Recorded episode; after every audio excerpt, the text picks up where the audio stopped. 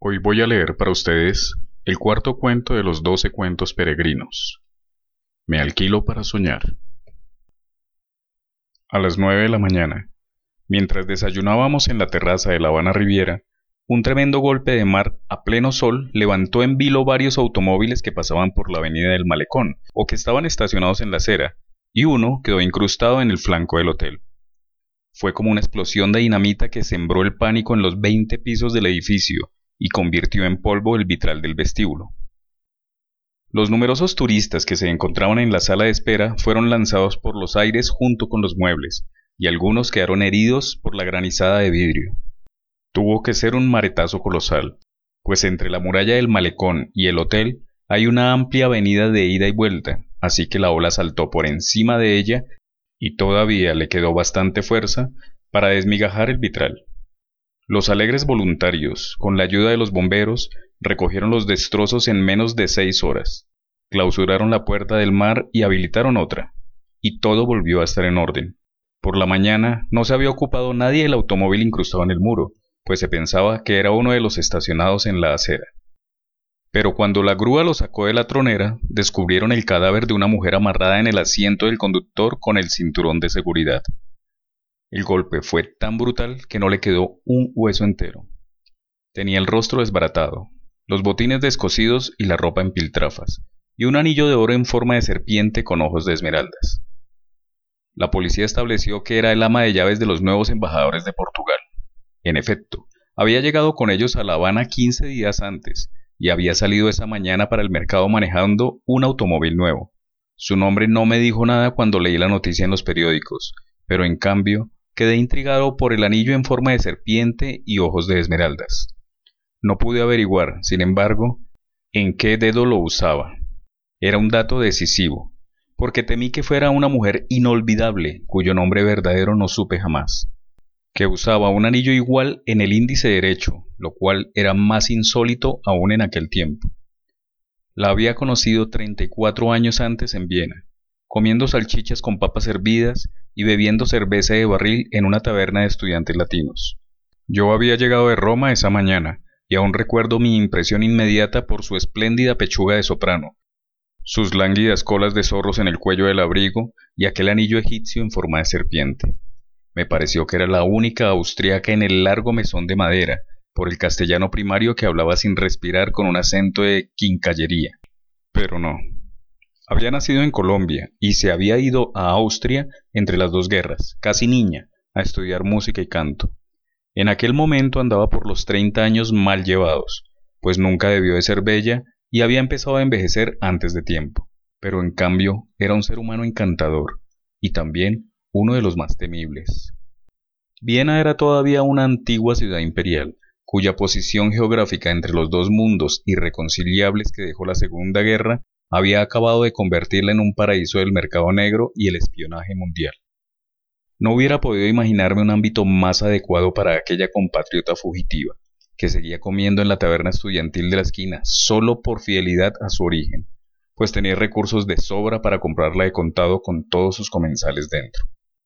Nunca dijo su verdadero nombre, pues siempre la conocimos con el trabalenguas germánico que le inventaron los estudiantes latinos de Viena, Frau Frida. Además me la habían presentado cuando incurrí en la impertinencia feliz de preguntarle cómo había hecho para implantarse de tal modo en aquel mundo tan distante y distinto de sus riscos de viento del Quindío, y ella me contestó con un golpe. Me alquilo para soñar. En realidad era su único oficio, había sido la tercera de los once hijos de un próspero tendero del antiguo Caldes, y desde que aprendió a hablar instauró en la casa la buena costumbre de contar los sueños en ayunas, que es la hora en que se conservan más puras sus virtudes premonitorias. A los siete años soñó que uno de sus hermanos era arrastrado por un torrente.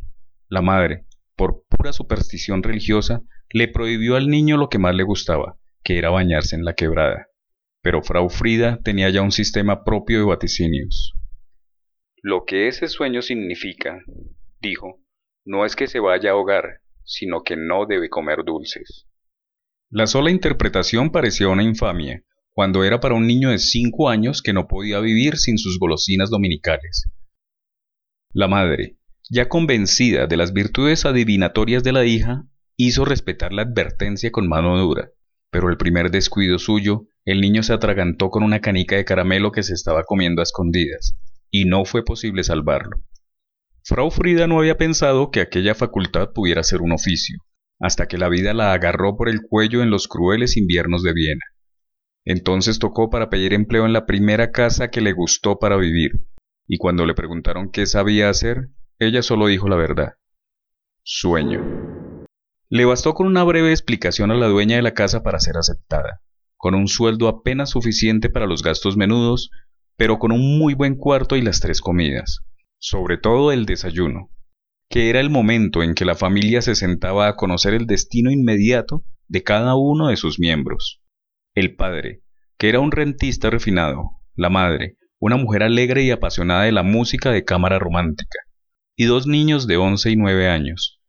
Todos eran religiosos, y por lo mismo propensos a las supersticiones arcaicas, y recibieron encantados a Frau Frida, con el único compromiso de descifrar el destino diario de la familia a través de los sueños. Lo hizo bien y por mucho tiempo, sobre todo en los años de la guerra, cuando la realidad fue más siniestra que las pesadillas. Solo ella podía decir a la hora del desayuno lo que cada quien debía hacer aquel día y cómo debía hacerlo, hasta que sus pronósticos terminaron por ser la única autoridad en la casa. Su dominio sobre la familia fue absoluto, aún el suspiro más tenue era por orden suya. Por los días en que estuve en Viena, acababa de morir el dueño de la casa, y había tenido la elegancia de legarle a ella una parte de sus rentas, con la única condición de que siguiera soñando para la familia hasta el fin de sus sueños. Estuve en Viena más de un mes, compartiendo las estrecheces de los estudiantes, mientras esperaba un dinero que nunca llegó. Las visitas imprevistas y generosas de Frau Frida en la taberna eran entonces como fiestas en nuestro régimen de penurias. Una de esas noches, en la euforia de la cerveza, me habló al oído con una convicción que no permitía ninguna pérdida de tiempo. He venido solo para decirte que anoche tuve un sueño contigo. Debes irte enseguida y no volver a Viena en los próximos cinco años. Su convicción era tan real que esa misma noche me embarqué en el último tren para Roma. Yo, por mi parte, quedé tan sugestionado que desde entonces me he considerado sobreviviente de un desastre que nunca conocí. Todavía no he vuelto a Viena. Antes del desastre de La Habana, había visto a Frau Frida en Barcelona, de una manera tan inesperada y casual que me pareció misteriosa. Fue el día en que Pablo Neruda pisó tierra española por primera vez desde la Guerra Civil, en la escala de un lento viaje por mar hacia Valparaíso. Pasó con nosotros una mañana de casa mayor en las librerías de Viejo, y en Porter compró un libro antiguo, descuadernado y marchito, por el cual pagó lo que hubiera sido su sueldo de dos meses en el consulado de Rangún. Se movía por entre la gente como un elefante inválido, con un interés infantil en el mecanismo interno de cada cosa, pues el mundo le parecía un inmenso juguete de cuerda con el cual se inventaba la vida. No he conocido a nadie más parecido a la idea que uno tiene de un papa renacentista, glotón y refinado aún contra su voluntad, siempre era él quien presidía la mesa. Matilde, su esposa, le ponía un babero que parecía más de peluquería que de comedor, pero era la única manera de impedir que se bañara en salsas. Aquel día, en Caballeira, fue ejemplar. Se comió tres langostas enteras descuartizándolas con una maestría de cirujano, y al mismo tiempo devoraba con la vista los platos de todos, e iba picando un poco en cada uno con un deleite que contagiaba las ganas de comer. Las almejas de Galicia, los percebes del Cantábrico, las cigalas de Alicante, las espardeñas de la Costa Brava. Mientras tanto, como los franceses, solo hablaba de otras exquisiteces de cocina, y en especial de los mariscos prehistóricos de Chile que llevaba en el corazón. De pronto dejó de comer, afinó sus antenas de bogavante y me dijo en voz muy baja Hay alguien detrás de ti que no deja de mirarme. Miré por encima de su hombro, y así era.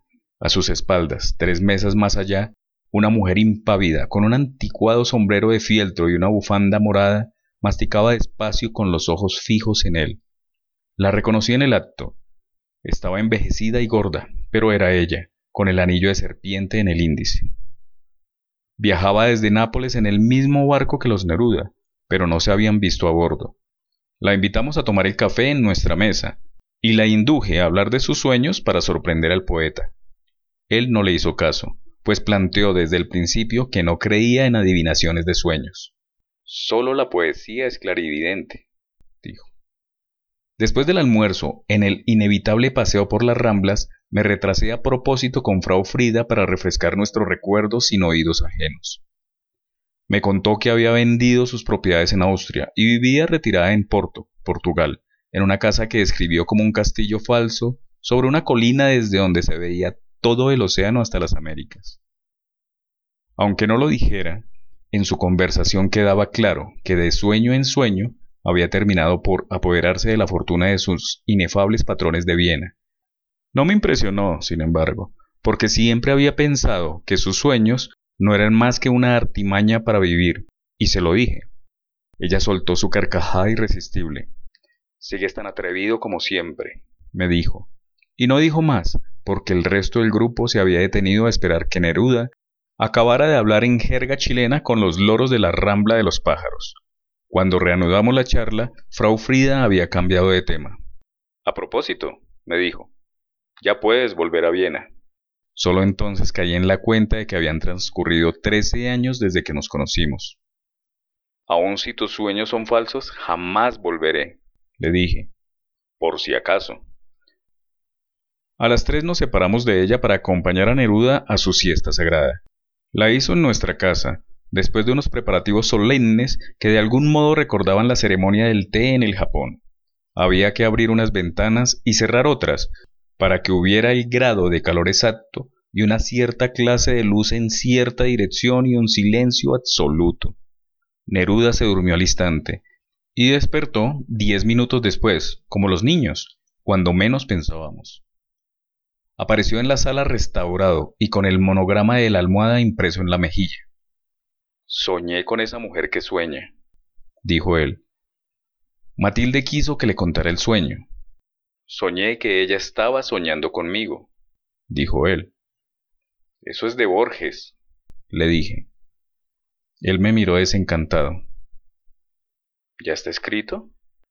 Si no está escrito, lo va a escribir alguna vez, le dije será uno de sus laberintos.